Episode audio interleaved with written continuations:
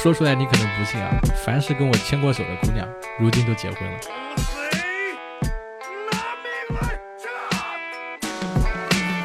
Hello Hello，各位活捉八师傅的听众朋友们，你们好，我是八师傅八匹马。今天这期厉害了啊！今天我们要聊的是一个选题，叫做“我的运动员女友”啊。为什么会做这个选题？因为呃，我之前认识一位非常知名的百万畅销书作家，然后呃，他写了一本书，这本书叫做《我想和你穿山越岭来相爱》啊。我本来呢看到这种名字，我是不太 care 的，因为我也是一个写狗粮书的作者，但是呢。直到我知道这本书的内容，它其实它的原名叫做《我的运动员女友》的时候，我就突然感兴趣了。因为熟悉我的听众都知道，我很早以前就说过，我很喜欢看的一部电影就是《我的野蛮女友》，然后也是这部电影激发了我想要写狗粮书的这种欲望。所以，我们今天呢，我们就来有请这位作家朋友来跟我们一起分享他的爱情故事。呃，大家好，我是五哥。嗯，啊，五哥，你可以简单介绍一下自己。我刚刚虽然说了很多。嗯，五哥这个名字听上去很江湖啊，就是一二三四五的哥哥是吧？但其实这个这两个字呢，是应该写作中午的午和唱歌的歌。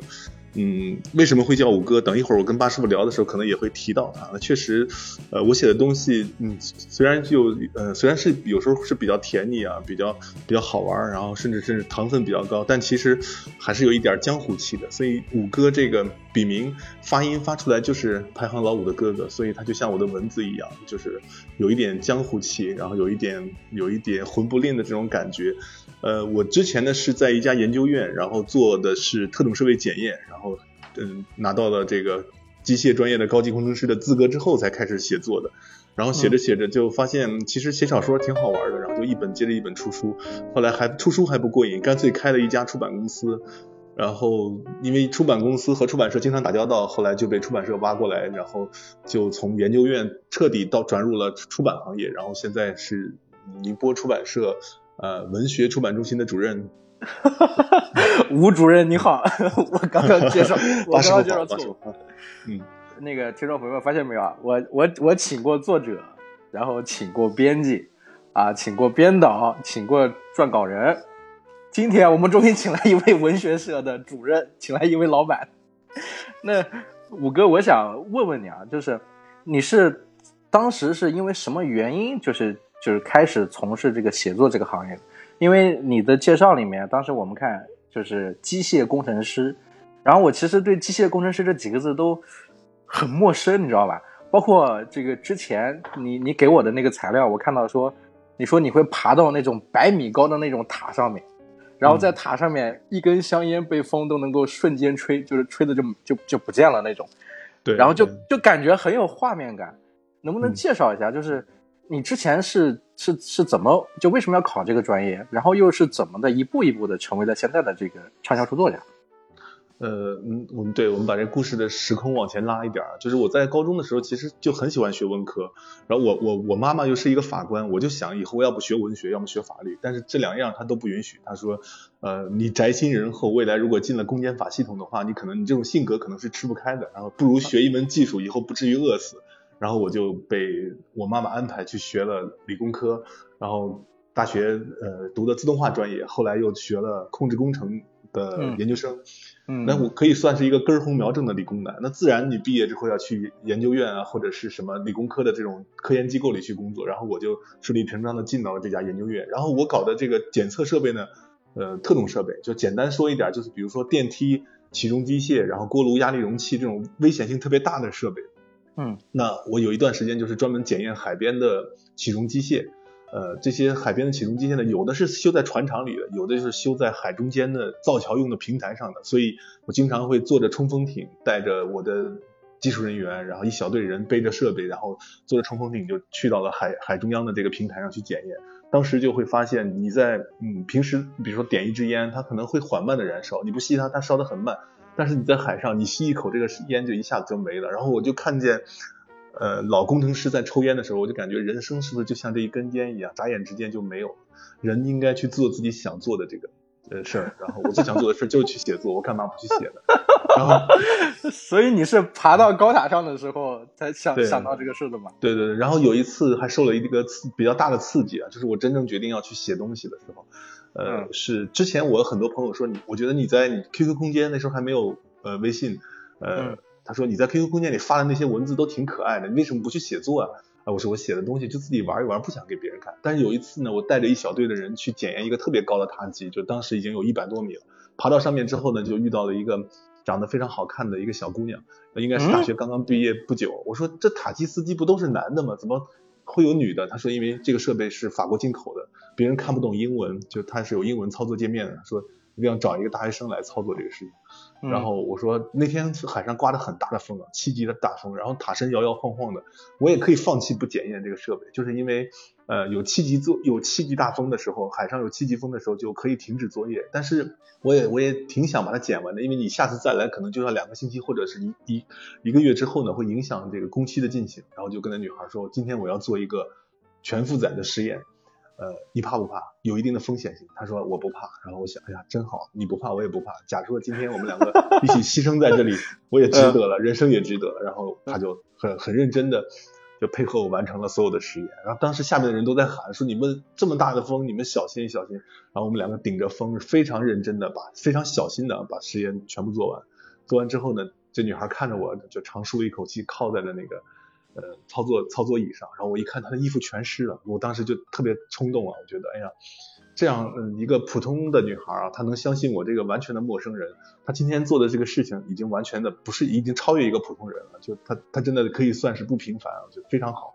这样这么好的一个女孩，我应该把她写下来，我就把她变成小说里的一个人物，然后我就带着极大的这种冲动下了塔基之后，我就写了一个呃嗯十万字不到的中篇吧，然后在里边就跟他谈了五万字的恋爱，然后 反正我觉得是挺过瘾的一件事。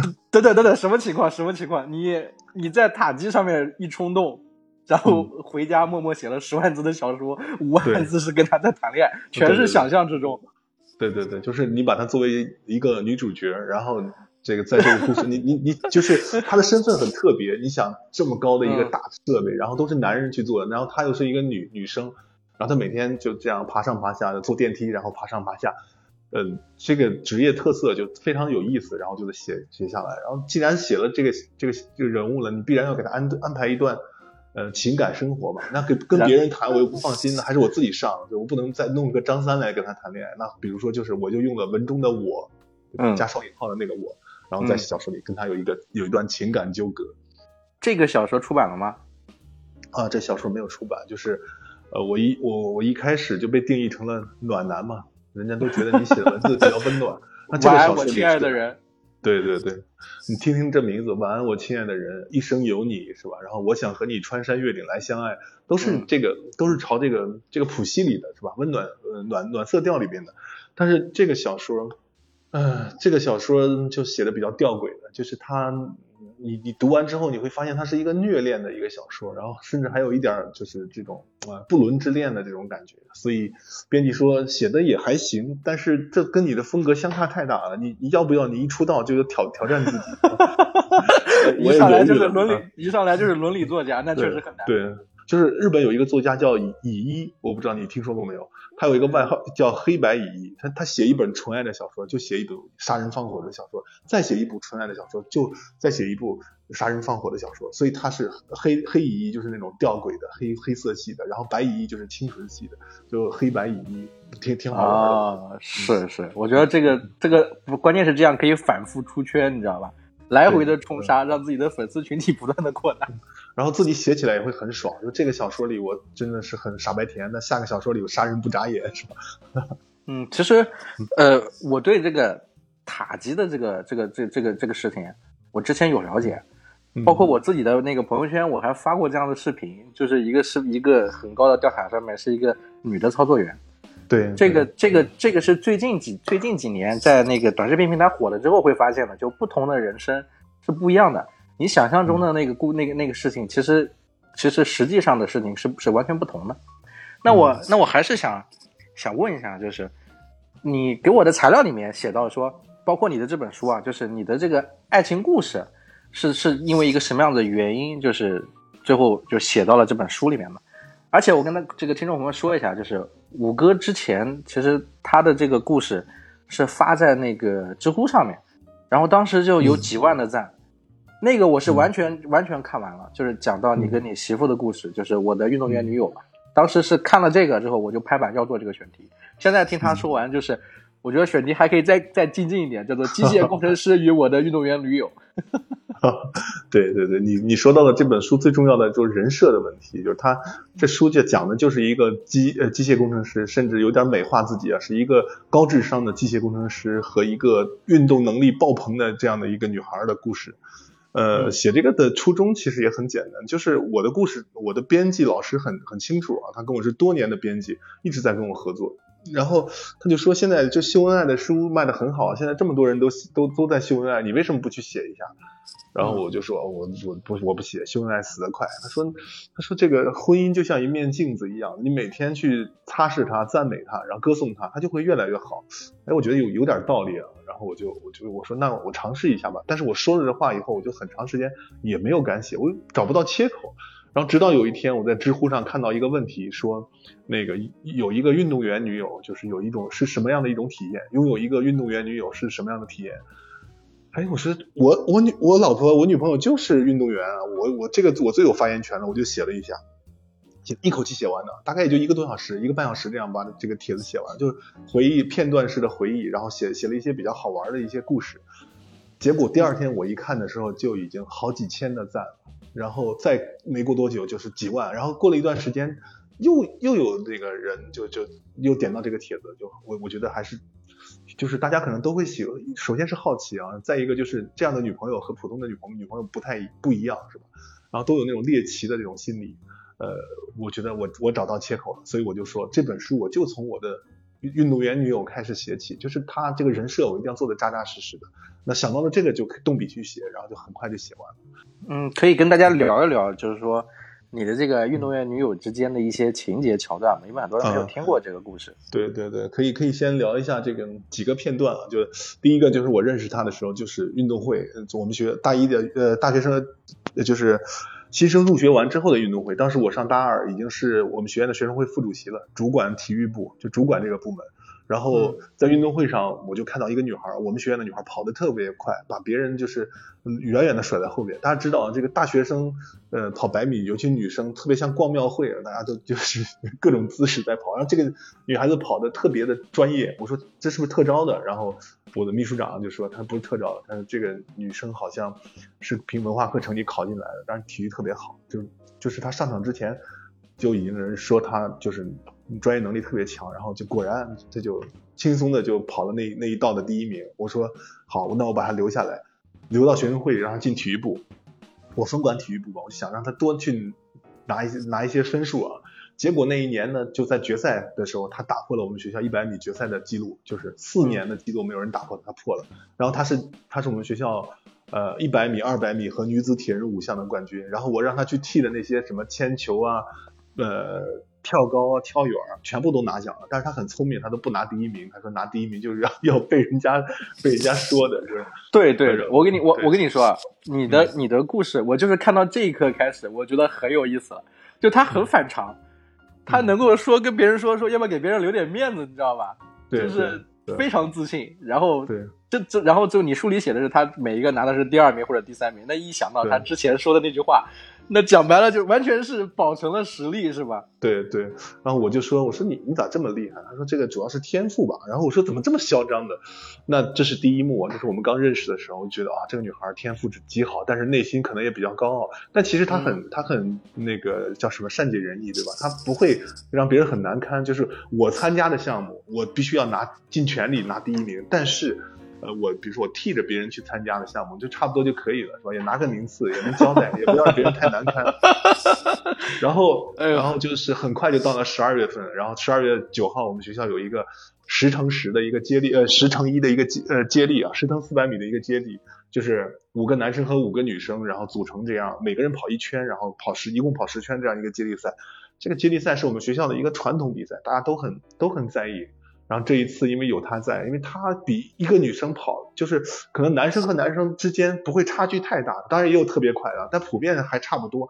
但是如果一个女生快，她可能会比其他的女生快快出很多很多来。然后就是最后一、最后一棒交给他，然后就拿到了总冠军。然后老师特别开心，学校老师说今天很开心，要带你们出去吃饭。然后出去吃饭的时候，就别人就起哄说，要不然喝点酒。那我我是分管这个体育部的副主席嘛，我说那就喝一点。我说你怎么样？他说可以啊，那我陪你喝一点。然后我们两个就开始喝酒。啊，我说这女孩喝酒好厉害。然后我给我给大家，我来给大家说一说，就补充一下，刚刚五哥没聊到的。首先呢，他是这个大学里体育部的这个主席。然后他的这个女朋友当时还不是他女朋友，还不是他女友，他们当时还没有恋爱关系，上学期间都不是恋爱关系，对不对？对。然然后然后他是怎么成为运动员的？好像是你举荐的是吧？呃，运动员，对他他进学生会体育部，这都是我都是我推荐的。然后后来就是这个选拔赛的时候也是我推荐的，就是呃后来我才了解到他从小就是这种天赋特别好，小学的时候在操场上跑步就被体体育老师发现。然后就体育老师一直训练他，然后就是呃体校招他很多次，他都他都放放弃了，觉得我学习成绩挺好的，我干嘛要去去走这条路啊？然后就是那种天赋特别好的人，但当时我们大学真的不是没没有没有这种恋爱的关系，就是一个学长，一个傻傻憨憨的一个学长和一个这个内心比较高傲，但同时又特别善解人意的一个运动员，呃运动呃什么运动天赋爆棚的女孩。就是这样，就是普通的学长和学妹之间的关系吧，或者比普通略好一点，因为我们交集特别多，就是呃，然后关键是吧？关键我现在还蛮好奇的是，平时在家里面他有没有对你动武？因为你小说里写到他。出身河北沧州，武术之乡是吧？学学的是洪七公的打狗棒。呃，这个这个是有点小说的意味了，就是，但他的确是学过，比如说洪拳，这是肯定要学的。然后像这个沧州那边的通背拳很厉害，就是就是一个有宗师在那边啊。通背拳现在在短视频平台宣传的可多了，呃，这个歌舞员的那个通背拳，我们看到都都吓人。对。呃，还有什么大刀？他是从小练的，就是那种耍大耍的那个大刀，还有枪，红缨枪啊什么的。因为沧州就是这个民风嘛，基本上在那个年代，小朋友都都。关键你知道吗？你知道吗？就是河北是很神奇的地方。呃，我就是咱们采访之前呢，我上的一期节目是讲全甲格斗。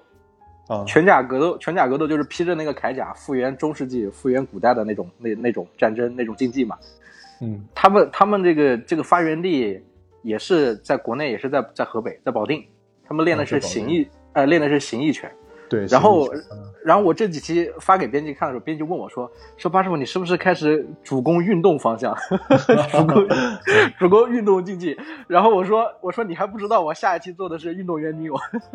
”然后你这里就是我跟编辑说的时候，我还没看材料，结果我发现你这里，你女朋友仍然是文武双全，你知道吧？就是这个武术也是耍的是虎虎生风。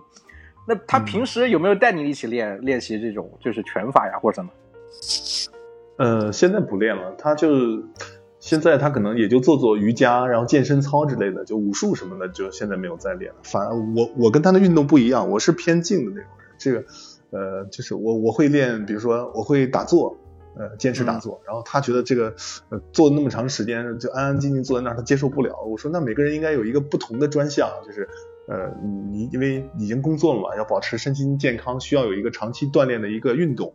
我说你你你练动的，那我就练静的嘛。然后我就他就练练那个瑜伽，练练练练什么健身操之类的。然后前段时间就是张志顺道长有一个叫呃八部金刚功很火，然后我也推荐给他了，他偶尔也练一下。你们你们这个生活作风是吧？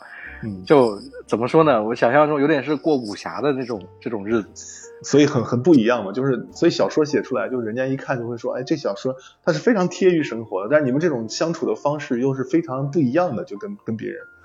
我我再补充一个情节，那听众可以听一下。首先啊，就是咱们听五哥这个声音是吧，就是字正腔圆，说话听上去很温柔，声音很好听。然后你但是你不知道的是，五哥他身高一米八八，这个 这个是个大高个儿。然后他的故事里面最有趣的一个地方是什么？就我当时当即拍板的一个一个地方，就是他跟他的媳妇逛街的时候要比跳远，他媳妇要比跳远，他们两个比跳远，然后五哥直接直接趴在地上，一米八八的个子，他说你肯定跳不过两米，然后他媳妇直接从五哥的身上啪一下就跳过去，然后说距离你的头至少超过二十厘米，对 对，是是有这个桥段，这是真的吗？我想知道这是真的吗？呃，这是真的，但是是这样的，就是他跳了两次，第一次他跳过去了，跳过去了，我说你这肯定就两米嘛，两米不到，他说不可能，他说你要不你你躺下当尺子量一下，因为我是我身高一米八八，接近接近一米九了，嗯，然后他说你躺下当尺子量一下，我看了看四下没有邻居，也没有朋友注注意到我们，行人都没有注意，那躺就躺一下吧，是吧？老爷们儿跟跟跟自己的老婆当尺子，这不怕丢人。我刚躺下，没想到他直接从我的这个 头顶上飞跃过去了，我看到他从我头上飞过去，咵落地上。他说：“你看，这个二三十厘米肯定有吧？”但是有人说那也不远啊，一个女生，假如说她跳个两米二、两米三，不远。可是你知道她跳，她不是上学的时候这个故事啊，那时候我们已经结婚好多年了，她已经不是年纪也大学生，对，年纪已经比较大的时候那个这个事情了。很多人说，哎呀，那女孩子，比如说初中、高中的时候能跳两米一二，那根本就不算远。是啊，那初中、高中的时候确实不算远。但是你你你你，比如说你工作十年，你再跳跳看，你让一个工作十年的女生还能跳到两米二，那也不很不容易。所以她轻轻一跳，然后。还有一个就是段子，不是段子，还有一个故事就比较有意思，就是有一年有一个作家让我去做他的嘉宾分享会的嘉宾，然后我去了，当时他说你你怎么光着头，就是头剃了个光头来，你是来砸砸我的场子吗？让你做嘉宾剃光头？我不是，我跟老婆打赌打输了，然后赌什么？我说赌百米，我说他都已经就是他都工作这么多年，他肯定跑不过我的，我觉得他大学的时候是很快，他说不可能，他说要不咱们赌一下，谁谁输了谁把头发剃了。我说那那可以啊，然后他果然是甩开我好好远，还是比我快。那确实，我觉得是这种天赋，嗯，确实是比比较少了。他呃，我我岳父也很厉害，就是我我老婆是比较好的遗传了我岳父的这种基因，就是嗯身体素质特别好。嗯，然后他去游乐场玩各种设备，他都不会感觉到恐怖啊，觉得他是享受啊。是，关键是我看你看你写到海盗船的时候，我就笑笑死了，因为我我我跟你说，我是一个胆子很小的人。就是游乐场的设施，我从小到大就只玩过海盗船，然后就是旋转木马，还是陪我家小孩玩。那个海盗船，你写到就是说在中间没意思是吧？要到前面、嗯、或者就就到左右两端。我是很明白那个，就是他上去的时候，其实心是心心是提到嗓子眼里去的。对对。对吧？然后你你写的这一段，我当时笑疯了，你知道，就是我我是我是第一次坐海盗船，我没玩过。然后我我我我老婆带着我嘛，她说这个东西啦，坐在中间就没意思了，我们去坐第一排好不好？然后我说那行，坐第一排。然后第一排那个保险杠一落下来，我就后悔了，因为我很高啊，那保险杠对我配我这身高是有点矮的，我感觉它根本就起不到保险的作用。只要这海盗船冲到天上，我就飞出去了，然后就紧紧的抱着抱着那个抓着那个那个护栏。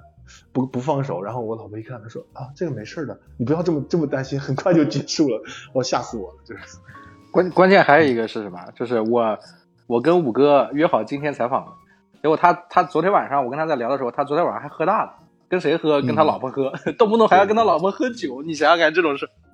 他对他也挺喜欢喝酒的。我刚才讲我们大学的时候，就第一次喝酒，就是幺二九长跑赢赢了以后。嗯然后喝我我我比他喝的多，因为我学生会主席，就是让他照顾各个同学的。他比我喝的略少一点，但是我已经完全醉了，完全醉了。他没事儿，然后我把他送回宿舍，还强装镇定。然后他说好，那就谢谢你了，我上去了。他回宿舍了，然后我就直接倒在了他宿舍的楼下，然后睡了一小会儿，然后起来不知道自己在哪儿，然后就，然后感觉自己也走不回去，然后怎么办？打电话给宿舍人说，我说我不行了，完全不喝喝倒了，然后宿舍两个人把我抬回去，哎呀，这个颜面尽失。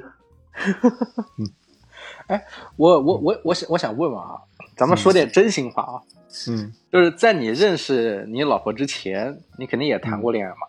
对对，就是能咱们能能能做一点，比如说这种就这种危险话题吗？就是就是你谈过的女朋友跟你现在的这个这个媳妇相比，你觉得这个运动员女友跟跟跟跟不是运动员的女友之间有些什么样子的区别？嗯，我觉得我我我只谈过一次恋爱就结婚了，就是我我谈完一谈完一次恋爱就跟我老婆认识，然后我们就结婚了。这之前只有一个女友，然后这个女友呢也是女朋友呢是一个江南的女子，然后家家里是开书店的，所以你就知道她是那种特别温文尔雅的那种女孩子，然后说话也是嗯叫什么叫叫叫叫我们叫什么吴侬软语，对吧？就是嗯对就吴地吴地的人说话的声音特别的软，吴侬软语，呃，文质彬彬的，也也非常有才华，也也写小说，也写诗，然后是属于那种精神上的那种那种比较默契的感觉，但是。嗯，但是你你就我遇到我老婆之后，发现哇，居然还有这种女孩，就是她，我比如说大家说吃个棒冰，只有一根棒冰，她说没事，交给我，咵一掌下去，棒冰就断成两段，然后她拿一半，我拿一半，这个你觉得不可想象，怎么会有这种这种女汉子？但是她，你你说的都是都是电影情节了，感觉你知道吧？就是用一个手刀啪一下，对，把那冰棍儿切开，但是她也不是很壮，就是她正常，就是嗯，一个女孩一米七，偏高一点儿，比普通的女孩可能偏高一点儿，但很瘦，清瘦的那种感觉，但是就是爆发能力特别好。你看她跑步的那个样子，就知道特别轻，特别轻快。呃，然后性格呢，就是嗯，非常的刚烈，但是也同时善解人意，就是这是好像这不是不能调和的，这是能调和的，就是呃，有一个以前有个电视剧叫什么《激情燃烧的岁月》，我觉得这个就放在我老婆他们家里的人身上就特别合适。我岳父就是那种性格刚烈的，然后我老婆的爷爷奶奶以前都是打过鬼子的，就是嗯，就是打过这个解放战争的。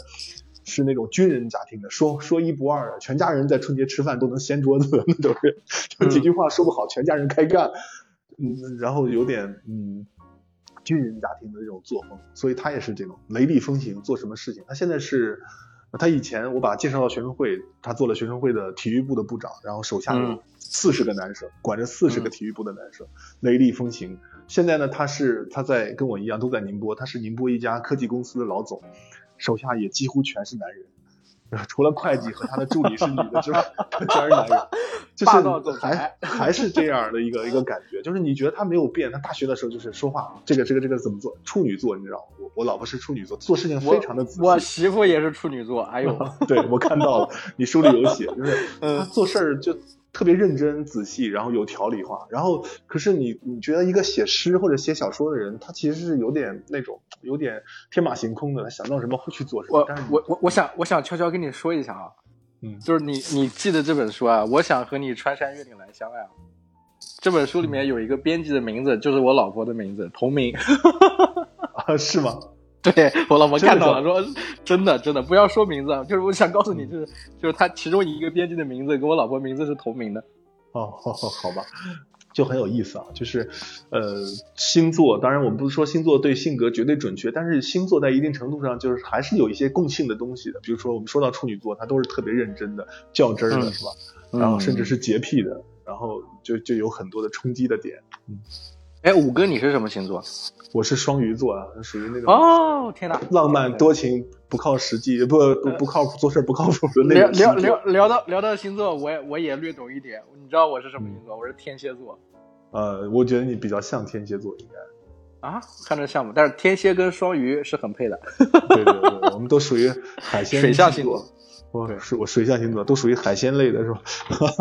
哦，我我其实觉得我可以分享点我的故事啊，比如说我我对你的认知，之前咱们我我说我要聊的，嗯其实我很早很早以前，在你没有出名的时候，我就知道你了。啊，是吗？对，我跟你说，这个鸡皮疙瘩都要起来了。呃，我跟你说一下，我当时啊，就是在我出我第一本书之前，我也是一个就是很喜欢写作的人，或者说没有勇气去写作，但是一直在关注哪些平台可以写作。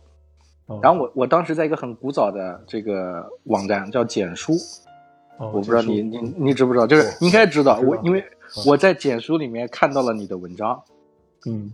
然后我虽然不我虽然不记得是什么文章，但是我印象很深的是，我通过简书后来在微博上面又看到了你的文章，啊 你知道吧？然后后来然后后来还看到了你的微博，然后嗯。然后然后还有你认识的这个朋友，就是就是你们有有交流什么的，当时我在网上面是。都有看到，然后我还特意想了一下，我说五哥这个这个这个笔名到底是什么意思？但是我从没有想过说我以后会会会会加到你的联系方式，甚至会跟你录节目，你知道吗？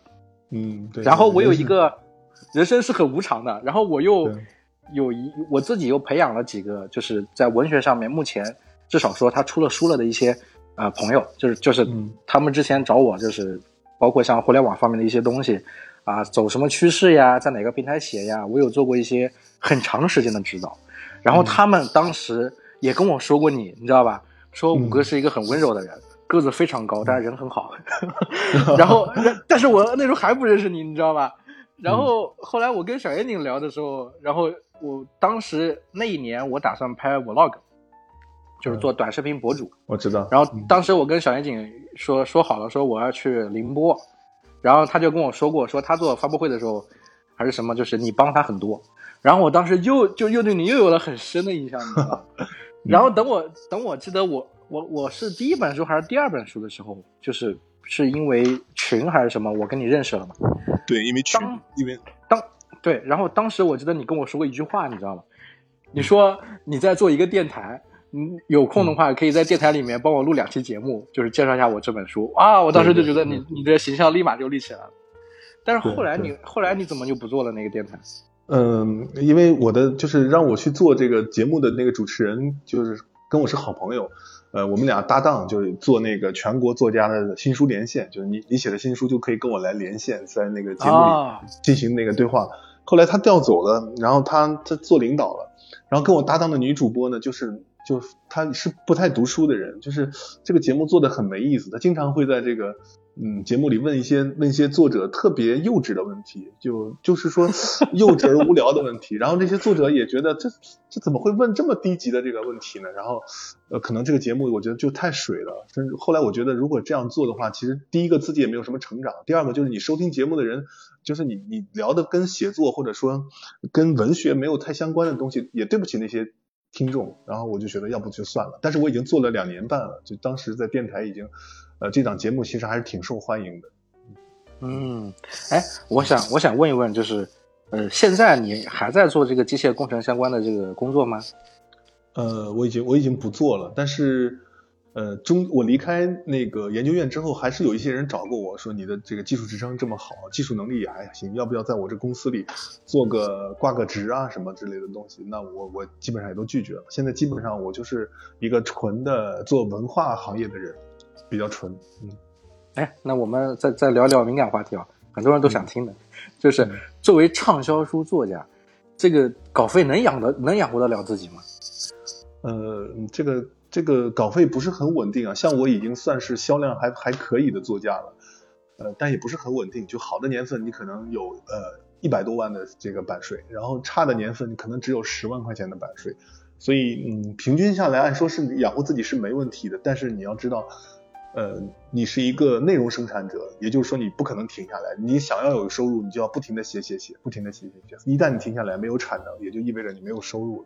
所以不是说不能养活自己，只是说这种生活，你要选择这样的生活，应该过一个什么相对比较低欲望的，然后这种呃比较比较节俭一点的生活。我我能明白，就是不能有媳妇，没有媳妇。但是你要知道，很多作家他必须要去。呃，寻找那个灵感的源泉，他必须要过一些比较比较奢靡的这种生活。作家有两种，一种什什么是奢靡的生活？比如我我是说，作家有两种，一种是村上春树的这种啊，就是我跑步，然后我喝威士忌，我我听音乐，然后我写作，很有点像是自律跟苦行僧的那种感觉。对，自律的和自律和苦行僧的这种感觉。还有一种呢，就是美国有个作家叫布考斯基。啊，布考斯基是用所有写诗的钱来酗酒，然后来去体验各种纸醉金迷的生活。这那还有还还有一个类型也差不多，就是海明威要过刺激的生活。对他其实是是可以跟布考斯基放在一类一类里面。对，海明威嗯就是要过刺激的生活，而且大家知道海明威这一辈子写了四部伟大的作品，就最伟大的作品是说得出来那四部长篇。他换了四个老婆，他每次离婚都能写出一个伟大的作品。呃，这个我们就不就不不能聊了。咱们这期要讲的是讲的还是爱情主题啊。对对对。那那我问这些问题是想延伸另外一个问题，也是我最想问的，就是呃，你是怎么来平衡自己的这个工作、写作和家庭的？哎，你你现在有有小孩吗？有有小孩了。嗯，这个问题其实我以前在呃院里上班的研究院上班的时候，经常会被问到，因为你身份是双重身份嘛。现在相对好一点，就是我只做文化这一个一件事就可以了。嗯，说实话，平衡真的挺难平衡的。就是你，因为你事情特别多，就是你一一般要上班，对吧？有的时候还要做一点科研的东西，还要坚持写小说，还要参加活动。呃，有一段时间我在电台里主持节目，还在电视台带一档文化类节目。只要有作家、有一些导演来宁波，我都会去做采访。电台的主持人，电视台的主持人，所以事情特别特别多。就是有一点，我觉得是值得跟大家分享的，就是当你特别特别忙碌的时候。你就会发现，其实情绪是特别没有用的一个东西，于于是就让你会把你的情绪控制住，或者说让你做到了几乎没有什么情绪。不管前一件事情完成的是喜悦，还是说是失落，还是跟别人发生了矛盾，当你进入第二个事情的时候，前一个事情已经立马切割干净，你就是一个很空的、很空性的一个状态，进入到。第二件事情上，这样你的效率会很高。所以在我最忙碌的时候，同时做很多件事的时候，我发现有一点就是，我不是调和，而是说我用极高的效率来完成每一件事，不带情绪。呃，那我觉得这个这个就我悟到了这一点，我一直坚持着，到现在我都在受益。因为我做什么事情还是比较专注。我做这件事情的时候，我就把别的事情都放下，就全身心的投入到这件事情中，不带任何的情绪。然后，呃，其实不是平衡，是调调和了就。哇，我觉得我听你说这个，我这期节目值了，真的真的。我前两期，我再再说一个，我前两期的节目就做了那个健身博主的一期，健身博主的那个那个哥们儿，他是在他人生巅峰期，然后因为合约问题，就那个账号放弃了。他当时是抖音的顶流，然后放弃之后，他又因为身体原因去做了开颅手术。哇，就是你想你想想看，就是他做了开颅手术，然后。回来回归之后，又在家里养病养了一年时间，现在又重新开始。当时我其实人生很沮丧，就是我在这个这个这个婚姻家庭，跟我想要写作、想要做事情的这个这个中间左右摇摆，我就一直没找到一个平衡点。但是我跟他去聊的时候，我发现他的生活其实更重要一些，因为生命比什么都重要嘛。对他现在就很佛系的觉得一切都不是最重要的，健康是最重要的，只要能健康、能乐观的活下去就是最好的。所以，所以他说，只要我活着的一天，我就要做我想做的事情，喜欢的事情就够了。哦！我当时听了，我就就是叫讲一句俗话，就是二舅治好了我的精神内耗。但 但是但是今天听你聊这东西，我觉得我又找到了另外一种解答。这种解答就是，可能是因为我们俩不太一样的点是，你是理工科出身嘛，就很很很很传统的理工科出身。我其实是文，我是文，我是文科生，甚至是艺术生。就是我的感情比较丰富，情绪也很多，杂念也很多。但是听你一说的时候，我慢慢感受到了，就是我之前一直捅不破的那一层窗户纸。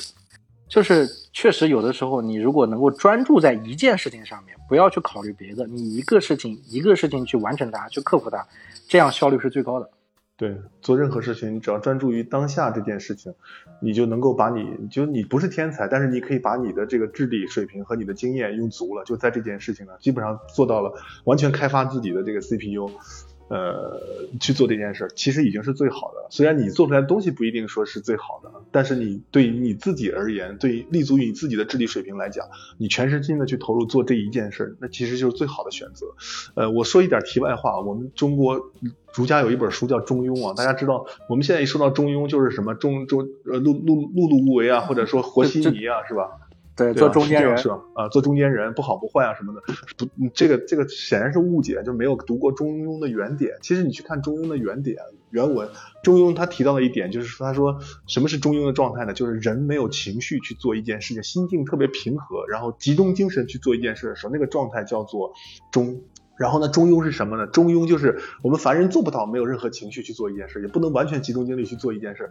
当我们的喜怒哀乐的情绪起来的时候，我们自己察觉到了，又把它克制下去的时候，那个就状态就叫中庸。所以中庸有一句话叫喜呃喜怒哀乐发而未发而有节，发出了。来之后而有节制，就是中庸的一个状态。所以大家可以去找来中庸的原点去读一读，那是一个我觉得是个悟道的一本书。你看这本书以后，你就对整个中国人是怎么样理解人生和宇宙的，你就会有不一样的这种想法。非常好，哇，这个请来请来作家就是不一样，特别是请来已经当了老板的作家。其实我昨天 我昨天还在研究，就是研究《古文观止》，就说到“布道”那个字嘛，嗯，布道的那个“布”。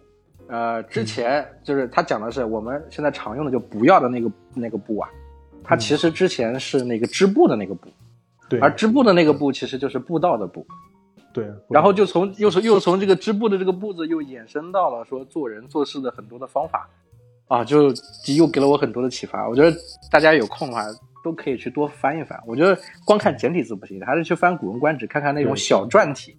小篆体上面的那些东西表达的东西是很深的。嗯，小篆其实因为它离甲骨文比较近，就是年代比离离得比较近，所以它有一些造字的精髓在里边。我经常讲，我说一个人真的要把中国文化学透了，有两样东西是必须要懂的，一个是甲骨文，你不能说你很懂，但是你要知道中国有一种文字是甲骨文，这个文字为什么是这样造出来的。你要明白，另外第二个呢，就是说中国的易经你要知道，你要起码要知道易经的原理是什么，因为它就是中国文化的精髓。这两个东西你都读了，都学了，你才能跟人家说，我我们是一个搞文化的，是一个做文化工作的。关关关呃，那那我再给大家补充一点啊，就是大家千万不要害怕，不要害怕说去看易经啊，就是那个易经现在网上面传的特别玄。那个是因为大家在站在这个基础之上，然后做了很多的演化，是叫易经学了。其实易经就是一种函数，就是一种就是一种理论八卦。它是一种模型，就是你比如说，我们怎么说呢？当你不知道一件事该怎么做的时候，你应该有一种思维模型，对吧？比如说这个，我们有一种，呃，比如说思维导图，把它画出来，然后分成几个模块，然后去做处理这么难的一件事。其实易经也是一种思维模型，它就告诉你遇到事情的时候，大概会分几个步骤，然后这每个步骤可能的情况是什么。你不要用它去占卜啊，你读易经就是为了学一些做人的道理。比如说孔子说这个中君子终日乾乾，是吧？他就是告诉你你要努力天。行健是吧？就是你要不停的像 天一样的去运转，然后这是乾乾隆乾隆在渊是吧？你要积蓄力量，慢慢的去走。对，积蓄力量，这是很好的。你你非要用它去算卦、去占卜，那其实也就是你你走上小道了，就是走上心理心走上了心理安慰这条道路。我们我们说回去啊，说回这个话题，就是我蛮好奇的，就是好像你没跟我说，但是我知道这个故事好像是已经卖掉影视版权了，是拍出来了吗？嗯，哪个故事？你说这个故事是吧？对，就是你跟你媳妇这个故事。我想和你穿山越岭来相爱。这个书挺神奇的，我还没写完，就有五家影视公司来找我。听说你在写一个运动员女友的故事啊，能不能给我们看看大纲？然后我看了大纲，给他看了大纲，他说我们我们就是你你书上市的，呃。第一时间把书寄给我们寄一本，或者后来说你寄也不用寄了，我们我们直接买多少套，然后就我们特别想要你这个版权，所以从书上市之后，就我就不停的跟影视公司来对接对接，呃，最后就真的真是卖掉了，然后就是跟一个一个比我比较喜欢的一个导演来合资，就是卖给了他，他来做这个事情，就中间有各种各样的大厂也找过我，阿里啊，像这个光线啊，都都来谈过。呃，但是大家对这个故事的改编上面有一点意见的分歧，因为我别的小说随便你改，我只要写出来，你就你愿意怎么改就改。你觉得故事的核好，你就留着一个核，然后肉肉身啊什么都不重要，是吧？只要留着它灵魂都就可以。但这个故事呢，因为是我自己的故事，我和我太太的故事，所以我想最好能原汁原味，你不要给我改的，就是就就连我作者本人看的我都不知道写的是我的故事。那我觉得我有一点这个小小的执念在上面，然后就跟另外有一个导演得过我们中国的玉兰奖的，嗯，白玉兰奖的这个一个导演，他就他说啊，我很认同你这种理念，就是这个小说我，他说他最欣赏的这个小说是细节的处理，就是很很多情感写的很细腻。我说我不追求大开大合，我真的没想到我有一天要去虚拟一些情节来夸大我自己的故事，我就想做到的就是细腻，就是细。细节动人，然后就一拍即合。他说我就我开了个价，然后他说能不能便宜一点？我说可以，适当的优惠一点点。然后他就马上把钱打过来。我们都没有见过面，整个过程当中我们没还没有见面啊！我还以为你们见面最起码喝了个咖啡啥的。呃，没有，疫情很严重，然后就打了几个电话，然后他就把钱转过来了。所以我也觉得满满的诚意。啊，那这个这个现在目前还没拍出来是吧？呃，对，现在目前在找，嗯，找好的编剧，因为现在我也我也觉得也不急，因为你看现在这个大环境，就是疫情这个样子，就还是要沉一沉，就是这书也因为刚刚上市啊，才一年还不到的时间，也让这个书飞一阵，然后大家可能书会有积累第一批的读者，然后大家可能再关注到这个影视剧的改编上面。等这个电影上的时候，你还得再上我的节目。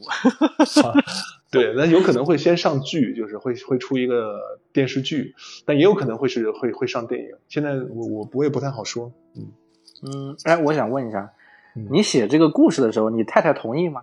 就是写你跟你太太的故事。嗯，其实到写这本书的时候，他已经无所谓了，他已经就是 呃呃怎么说呢，看淡人生了。就我刚开始写的时候，因为我写了很多前女友的故事嘛，就知道大家知道，就是每每一次你跟你有情感，刚刚讲我讲海明威啊，就我们没有海明威那么伟大，离了婚就能写出伟大的作品，但是我们分一次手，其实也能写出刻骨铭心的故事。哎，等等等等，不对。不对啊，我发现一个不对。你不是之前跟我说说你就谈过一次恋爱，然后就跟你现在的这个媳妇，你怎么每分一次手？这这话怎么能这么说呢？就是我们分，我是我这句话每分一次手是对对听众朋友们说的，就是我们普通人每每分一次手可以怎么样怎么样。呃，我我是我只分了一次手，然后很多呃，我有一次去这个江苏做签售会的时候，还有读者问我说你是不是谈过很多恋爱？因为你是写情感小说的，而且你的故事里就是不同的年代、不同的身份的人在谈恋爱，然后我就有点尴尬。他说你是不是一个一个一个情感上的渣男？我说还真不是这样，我真的只谈过一次恋爱，然后我跟我太太在一起。是没有没有谈恋爱，我们俩就是决定在一起。这个一会儿也可以聊一聊，就是为什么会两个人不谈恋爱就决定要去，呃，决定要要叫什么？就就是白头偕老是吧？私定终身了。呃，但是我我还是想，我还是我有好奇的地方啊，就是嗯，材料上面写了呀，我不知道我能不能说，我先说了，就是他上面说你是一个很悲情的作家，有一个很悲情的人生，就是你是因为。奔着这个前女友去的宁波，结果跟前女友分了手，然后就留在了宁波。结果你的现、你的、你的、你的这个现任的，就你的太太，是从从北京好，就从北边，就是为了追你，又又跑到了宁波来。所以这一切的缘起都是因为这个前女友。对啊，所以现在生活在前女友的家乡，连太太也生活在前女友的人，对，他就他先生前女友的家乡。请问你跟你跟前女友还有联系吗？哎呦我天，嗯呃，你现在这么有名了，慢慢慢慢有联系，有联系。我们中间是没有联系的。当时他跟我说分手了，他说以后我们就是也也可以写写信啊什么问候一下。我说不要了，我说分手了就就是真的分手了，不要去影响别人的生活，然后就大家就就不联系了。但突然有一天，他可能。呃，他可能看了电影一那个有一我以前有个小说就改了电影《一生有你》二零一九，然后他可能看了电影，他觉得为什么这个书里的故事或者说电影中的桥段，跟我上大学的时候我男朋友跟我讲的话一模一样，我要查查这个作者，因为五哥这个笔名是他绝对猜不到的，他不会想到会有一个人用中午的午和唱歌的歌组合成一个笔名，因为跟我原来的名字毫无关系啊，所以这个，所以他之前是不知道这个笔名的。对，不知道，然后他就他觉得那个故事就为什么会有人写出这样的故事，然后查到了五哥的微博，然后一一张一张一一张翻下来然后，确定身份就是自己的前男友，然后后来就在微博里聊了几句，他说没想到你会真的留下来，我说我当时来宁波的时候，我告诉你我会留在这个城市，呃，分手之后他就说你快走吧，你一个北方人在这儿无依无靠的，没有朋友没有亲戚没有同学的三无产品，你回你的北方，然后也他可能也希望我回去，因为他这样就心理上对自己的。呃，就是觉得没有会会对这个人造成什么影响，没有对我的前男友造成什么影响，他回到了自己的家乡去生活。但如果我生活在他的家乡，他可能有一点负担感、负担的感觉吧，就是觉得好像他为了我来到我的家乡，那现在我们又分手了，我也我又远离到我的家乡了，但是我没有回去，就是啊，我觉得我我说真的真的，别人说的那些我都不相信啊，跟你聊天我一直鸡皮疙瘩在起来，我觉得可能是因为我跟你有很多的共性。因为我现在也是在我老婆的家乡，家乡 对，也是无也是无依无靠，身边全是我老婆的朋友，然后才会做播客，你知道那我想问问你啊，就是你对宁波这个城市的感情是什么样子的？我很好奇。嗯，刚来的时候可能个人感情会很大，就是因为这是你前女友的那个家乡嘛。然后当时陈奕迅，呃，陈奕迅有一首歌，我我我来到你的城市，路过你来来时的路，是吧？哇，天哪！哇天！一听这个，天哪，泪流满面。你我我是你，我都要泪流满面了。现在，天是为什么陈奕迅在在说我？为什么在说我？是吧？好久不见，只是想说一句好久不见啊什么的。刚来的时候是个人情感很很强烈的，后来发现其实宁波这城市是很，其实很适合我，因为呃我从北方来，就是那种。的，我们家乡是那种大宽广的土地，你的胸襟比较宽广，然后你是那种，呃，我是河北人啊，燕赵自古多慷慨悲歌之士，就河北人他骨子里有是有那种悲情之气在的。但是宁波又是一个嗯小而美的城市，就是一个城市很小，然后周边还有一些很秀美的青山和绿水，又是一个海港城市，它够发达，但同时又有那种江南秀美的那种感觉。而且宁波人特别务实，他做事情非常的实事求是，这一点我觉得对我的影响也很大。就我我一开始大学一毕业就没有去了一个特别呃浮夸、特别特别虚浮的一个城市。我去到一个特别务实，人人都在努力做自己事情的这样的一个城市，很受益。那那我觉得前女友也是你的贵人，还是要感谢她。呃，那那绝对是贵人，就是我 始终都觉得她是对，有点三十年河东，三十年河西，莫欺少年穷的感觉。人生也没有了，其实他一直都都很优秀，嗯，就是当时分手也是因为他要去外地读研究生，而我已经来到他的家乡，他觉得可能。嗯，这是其中一个原因，然后这主要原因也是因为当时穷嘛，就是当时你来到宁波，你会发现其实你你这个城市的人都还是比较富足安安逸的，然后父母也觉得啊，你一个北方的穷小子想骗我们家姑娘，然后就反正后来就谈的不是太顺利。哎，那我们再来下一个话题，当你的这个媳妇知道你单身奔赴到宁波的时候，你是一种什么样子的想法？嗯，一开始就挺单纯的，因为她是我学妹，然后大学的时候大家一起做学生会的工作，配合的非常好，而且我也知道她能力很强。她我离开学生会之后，她做了学生会的副主席，本来是她要做主席的，内定是她，是我私下找的老师，我说不要让她做主席，这个女孩做事情太用心，她会把她的学习耽误掉的。你就她要是把学生会给了她，她非得把这学生会就是干出的干出点名堂来，我说这样对她学习不利，你让她做副手吧。然后我们的。最后，我们的老师听了我的意见，就调了他做副手，能力非常的强。呃，他刚刚刚说要来的时候，其实我没有意识到什么，因为我觉得他说师兄，你帮我找个工作吧，我找不到工作，在北方就找不到特别好的工作。首先是个谎言，因为当时我不知道他家世，他你说爷爷爷奶奶是以前打过仗，在 部队有级别的人，然后你这个首先你这个首先是个谎言，是怎么回事？你们后来做了交心是吗？不是啊，他跟我说他找不到工作，他说师兄能不能在。宁波这样的一个发达城市，帮我投一下简历。我在北方找不到工作，家里在北京公务员工作给他安排好。他说不要，我不要去。他跟他爸说，我我要去找我大学谈了，就是我的学长谈了好几年的男朋友去。然后家里也人也不知道，说从来没听说过你谈恋爱。他说是啊，我一直没跟你讲，但现在我毕业了，他已经去那个城市了，我也要来这儿追随他。那家里就什么情况？什么情况？你做了什么让他误解到你你你跟他是谈恋爱？我没有做过，他他骗人嘛，我没有做过什么，我也没有说过任何的话，只是他对他父母是只有这样交代，他才可以来得了嘛。然后那个就就就来了，但是他来的时候，我没有特别大的这种就是感觉，没没有意识到你这个直男，对，没有意识，对。但是你见到他的时候不一样了，你们已经一年没见过了，然后你会发现他哎特意的好像还打扮了一下，然后不远千里跑到奔你而来，然后我当时就觉得哎呀不对。我可能没有办法对这个女孩交代了，她这么老远，她来宁波工作，还还是意识到有问题了。对，我是她唯一的师兄，然后我应该尽我所能保保护她。你又是孤苦伶仃一个人，对我又是孤苦伶仃一个人，然后我又又是那种班干部上身，你知道吗？班干部就特别喜欢为同学操心，我懂我懂，管管别人的事儿，我就觉得哎呀不行，我要对你负责任了。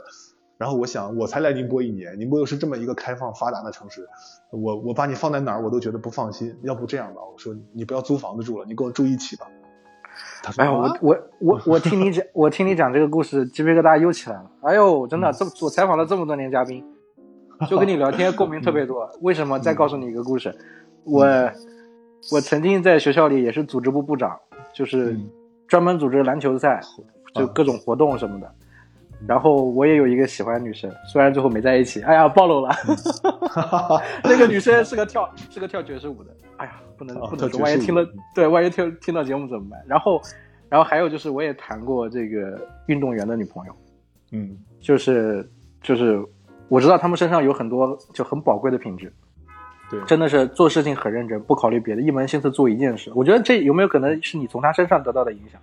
哎，我受益很多。我跟他交往之后，发现他的为人处事的方式啊，特别是就是为人处事两方面，一个是为人，就自己的人品特别特别好，然后处事的方式都是让我受益。我向他学习很多，但他可能比较吃亏，他在我身上可能学到的东西并不是太多。那我们再讲到你跟他一起租房子这个故事。对我跟他讲，我说要不住一起。那住一起，我就不，你显然你不能让他觉得很害怕或者尴尬。于是我就找来了我的跟我一起进单位的同事，然后我让我的同事带着他的女朋友，四个人住在一起。哇，直男的心机。对，直男的心机。我们三个人，我们租了一间三室一厅的房子，他们三个人每人分一室，我睡在客厅里，然后就这样就相安无事。但是我我为那个为什么兄弟呢，为什么要睡在客厅啊？三室一厅啊，四个人住啊。四个人住，三室一厅，不是应该你兄弟跟你女朋友住一间，你住一间，他住一间吗？两个卧室一个客厅，所以客厅中间隔断了是吧？没有，就是三室嘛，三个三个人，他们一人住一个房间，这不就三个三个房间全部占了吗？然后中间客厅我来住，因为当时刚在一起的时候，我跟我的同事说，你不要，你们不要太亲密，来刺激我这个师妹啊，因为我们俩不一定是谈恋爱的，我们我们这个就是师兄呃师妹之间的感情。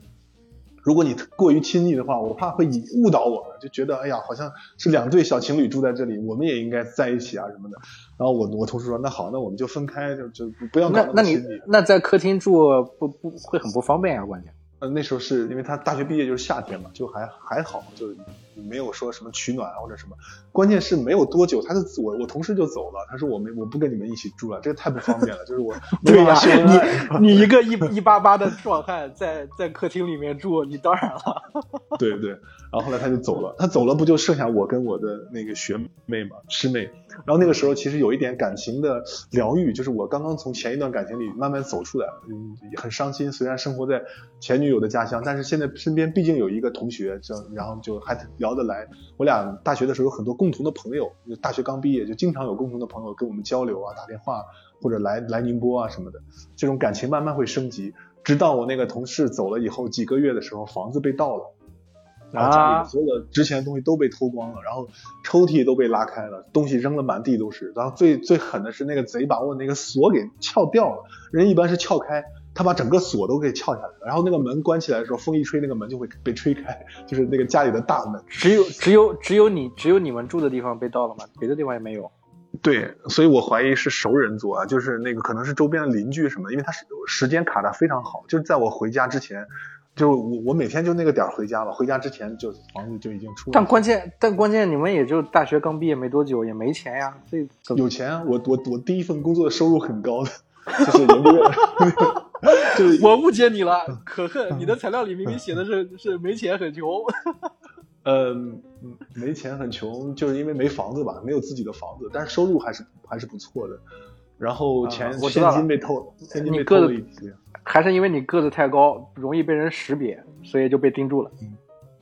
有可能吧，就我我从来没有炫富过，但是的确是因为那时候单位还就是发一些现金的钱，就奖金有的时候是发现金的，所以我就放在家里，然后我还给我的嗯当时的学妹买过一些东西，就是比较值钱的东西，然后也被偷了，然后两个人就在收拾房间，就很沮丧，两个两个刚刚来这个城市生活的外地人，无依无靠的两个人，然后就在那边只有只有我俩了，这个世界上好像没有别人可以能靠得住，然后边收拾。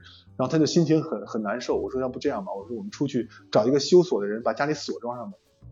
他说好的，我们俩就下楼去找修锁的人。那时候天都已经黑了，然后雾外面雾蒙蒙的，宁波的冬天啊，水雾迷蒙的那个那个天气，然后穿过一个漆黑的小巷，完全进入人生的至暗时刻。这个时候他就开始掉眼泪了，你知道吧？嗯，我一直觉得一个女女汉子就是就是女汉子，她是不可能变成女神的。但是突然发现，当一个女汉子在你面前掉眼泪的时候，那一瞬间她就是女神，然后你就特别想保护她，但是你又没有做，你又很无能为力的保护她，对吧？你连她的基本生安全都不能保障，家里被盗了，然后觉得，嗯哎，我说我我怎么会这样？我说我我一向就是挺喜欢就是做事儿负责任的人。你作为一个主席，你作为一个主席，你的你的我，我负不了责任，我没有办法。然后我就跟他说别哭了，有有有哥在呢。嗯，那我呃有有我在啊，他说有哥在，还是还是想哭，然后就真的哭了。然后我说我最后说我说别哭了，要不我们两个人领证吧，结婚吧。他说你说你是真的吗？我说是，我说是真的。你你怎么脱脱口而出这句话的？正常不是就是应该谈恋爱吗？对啊，正常应该说咱俩要不要不谈恋爱啊？不是，我说我我说的是结婚，不是谈恋爱，就是因为你觉得你已经没有任何可以给予他的东西了，你只能只能把你自己的这个人给到他，就只能这样，因为这么好的一个女孩，这么老远就投奔你而来，你连她的基本生安全问题都保障不了，那那个时候其实是人是很很无奈的，可能是要用一种极致的东西来冲击这种无奈。然后我就跟他说，要不我们领证吧。他说是真的吗？是真的。好，领证。第二天两个人就，呃，从单位里把集体户口借出来，然后去了那个那个阳。然后就领证了。你们先结婚后恋爱是吗？对啊，然后就这就有很大的后遗症啊，因为你没有恋爱过的人，两个人，尤其是她又是这种特别刚烈的女子，你就知道，嗯 然后我就经常会被我我眼泪我眼泪刚刚要出来，又被你又被你活生生讲回去了。就是没有后遗症很很严重，然后就然后我说这怎么办？证都领了，他说是啊，说我这辈子第一次瞒着我父母做这么大的事儿，就是把自己给嫁出去了，这这哎他，说他要跟你他要跟你结婚，那这个他这个户口本是提前就带在身上的吗？没有啊，集体户口啊。啊，我我们来到宁波落户的时候，都是先落户在单位的单位里的单位的集体户口。当你自己买房之后，你就可以把你的集体户口他迁出他他这件他这件事儿连跟他父母招呼都不打的。他决自己决定了，然后他就那个他本来来的时候他就做了，他就撒了谎。我本来就是我本来挺佩服你这个人的，现在我更佩服你老婆。嗯，反正我们共同的朋友可能佩服他更多一点，做事情的确是非常的厉害，所以可能他真的从宁波从一个小白技术开始干起，因为我们学理工科的嘛，然后一直能做到这家企、企业的股东，然后最后做成这个企业的老大，呃我我真的还是挺佩服他的，就是有有这个冲劲儿。然后就就是领了证之后呢，就说要不我们回家里跟父母说一声吧。说第一次要么先别说了，第一次先见一下双方的父母，然后嗯我们等父母对我们有了好感之后再再交往。你你这个后面这个是先领了证，先持证上岗，然后再跟父母逼宫是吗？我天再跟！父母说我们可能在谈恋爱啊什么的，然后再过一段时间再跟父母说，这这个东西这些情节写在小说里了吗？小说里都有的，就是超级好玩。哦，我我懂了嗯，为什么？我听你说完，我都觉得这个故事有趣了。虽然就是就是，虽然它是一个很比较平淡的爱情故事，细节很饱满，但是我觉得它的戏剧张力还不够。但是当你说到这一段的时候，哎呦我天哪，这个戏剧张力够了，平新疆里平平凡而不普通，你知道吧对平凡？而不同。而且有义有义气在这里面。就是我我说一点啊，我嗯很巧很巧，上个上个礼拜，上个礼拜看到一个朋友发的朋友圈，也是一个结婚很多年的人说的，当时我就大为震撼，我很赞同他说的那句话，大概的意思就是说呀，就是说这个婚姻家庭里面，夫妻之间感情能谈多长时间，不取决于他们之间的爱情。完全取决于他们有没有这种江湖义气。哇！我当时疯狂点赞，你知道吧？对对对，这个观点我也挺认成，挺认同的。所以我我这本书有一个作家叫苏欣，帮我写了一篇书评，他说嗯最好的爱情里一定有三分义气在。哇！你看看，你看看是，你书我没看完啊，但是就是听你讲完这些，我就觉得是这样，因为我自己就是很有很有武侠的这种精神在里面。嗯你刚刚讲的这些也是，因为我当时决定跟我老婆结婚，也是因为我老婆在我在我面前哭的时候啊，我当时就觉得我他妈算不算男人？然后犹犹豫个犹豫个鸡巴，我当时就这么想的，然后我就直接就是 说领证就领证了，我啊，然后后来也是因为很多问题，但是我每每到这个地方，我就是在想，我说我一个男人是吧，考虑这些鸡毛蒜皮的事情干嘛？不重要，嗯，对吧？日子能过就过，该该承担责任就承担责任。作为一个男人是吧？江湖儿女行走 行走江湖，打打杀杀，儿女情长这些是吧？其实都不是最重要的，但是责任很重要。哦，我觉得，我觉得听你讲的故事是能感受到的，因为你有武侠的这种精神在里面，你老婆又是一个嗯正儿八经的武侠中人，江湖人。江湖中人，对对，他身上有那种有那种江湖，就是那种义气的东西在里面，所以，呃。嗯，再说一个比较好玩的，就是这书里不是有一张卡片吗？你看到了啊？有一张看到了，呃，至尊宝一个对一个，其实不是至尊宝，他是令狐冲，呃，他是那个，他是他是令狐冲，但是他画成了一个大马猴的形象。他为什么会这样 这么处理呢？对就是因为在这个《笑傲江湖》的最后一章里，就是呃那个任盈盈跟令狐冲回到了华山，在华山后山的时候，他看到了那个劳德诺，劳德诺那时候被铁链子拴着嘛，就是，嗯，然后那个令狐冲说：“你看这个这个人跟个大马猴一样的。”然后说到这个时候呢，这任盈盈就抓住了令狐冲的手，你让任盈盈说了一句特别情深意重的话，他说：“想不到我任盈盈今今生竟和你这样的一个大马猴也拴在了一锁在了一起。”就是任盈盈抓住了令狐冲的手，然后令狐冲哦就这样说，然后令狐冲不就变成了大马猴吗？然后我觉得这个特别好，我当时我这是真事儿啊，我就做了一个陶俑陶偶，就我觉得这段话特别好。嗯我就找了一个那个陶偶师，我就跟他说，我给了他几张我太太的照片，我说这是正面照，这是侧面照，你捏一个他的他的形象，然后让他穿上婚纱，然后在旁边放一个大马猴，他说不不捏你吗？我说没不用捏我，你就放一个大的马大马猴就行了。然后就是做好了这个陶俑，我就直接快递到了他的单位。然后他单位的同事都傻了，说这是你男朋友送你的礼物，这是啥意思啊？星那个猴子不是就星星的意思，星星的是吧？他说是不是？说是你是他的心上人，心上人。这是什么土味情话？对，他说要不就是说我已经猴急猴急的了，要要结婚啊，要在一起啊什么的，反正。就大家都猜不到嘛，然后他就在那个 QQ 上问我，他说你送的这个礼物，这是出自哪国的童话故事？然后我说不是童话故事，我说你把那个《笑傲江湖》找过来看一下，最后一章你就明白了。最后一章就是任盈盈拉着厉红通的手说，想不到我任盈盈今生竟和一个大马猴也锁在了一起。我说就是这个。然后后来他就很很珍惜这个礼物嘛，就一直放在办公桌前，很很很有心意。对对对对，所以就呃。伴随他一路成长，这个这个大马猴也是因为最近装修办公室才把它刚刚拿回家，就挺有意思的。然后在做这本书的时候，编辑问我说：“我们送什么文创产品啊？一本书里应该有一些书签啊，或者说小礼物之类的东西啊。”我说：“我们做一张卡片吧。”但是那个陶俑你没办法送给别人，怎么办？那我就找了一个比较厉害的插画师，我说我就把这个故事讲给了他，把那个陶俑找给了他，然后把我太太的照片给到了他，我说：“你再给我画一幅这个。”呃，任盈盈和大马猴就是一个穿着婚纱的女孩和一个大马猴在一起的那个那个卡片，他就画出来了。所以那个编辑说：“那我们起个名字吧。”我说：“叫情锁终终身卡。”就每个买这本书的人都会收到一张情锁终身卡。呃，很有意思，很有意思。嗯。所以，所以最终你们两个不是宁波，不是南方人的北方人，在南方最后生活下来了。我我我太太是一个。刚我讲她运动天赋爆棚，所以她食量也会比一般女孩要大一些，就是特别胃口特别好，呃，特别贪吃的一个女孩。她是一个超级吃货，所以他来到宁波以后就被宁波的海鲜征服了，也忘记了这是他情敌的家乡，就扎根下来。了，对我还想问呢，你都说到这儿了，情敌的家乡。对，他说啊，宁波太好吃了。你们、你们、你们现在结婚多少年了？我们十十多年了，十几年了吧，十五年。哇。嗯，也算老夫老妻了，是老夫老妻了，也就也有小朋友了，然后功成名就，修成正果，一切都在下面。功成名就没有，就是人也是怎么说呢？就是生活压力也很鸡毛蒜皮的事情也也是很多，但是有一点好处就是他很专注的在做他自己嗯专业本专业的事情，这很像他，因为他做任何事情都很专注。大学的时候是这样，工作也是这样，而我在做我自己喜欢做的这个事情，这一点我觉得还是比较好。这是哎，小朋小朋友谁带呢？小朋友现在是外婆带为主，然后就也小朋友也挺神奇的，就是我从来没想到，我想我女儿以后可能会是个文艺青年或者怎么样的，结果就是在参加运动会的时候被别人发现她有很很强的运动天赋，又说回到了前面了，一个 运动员女友的故事。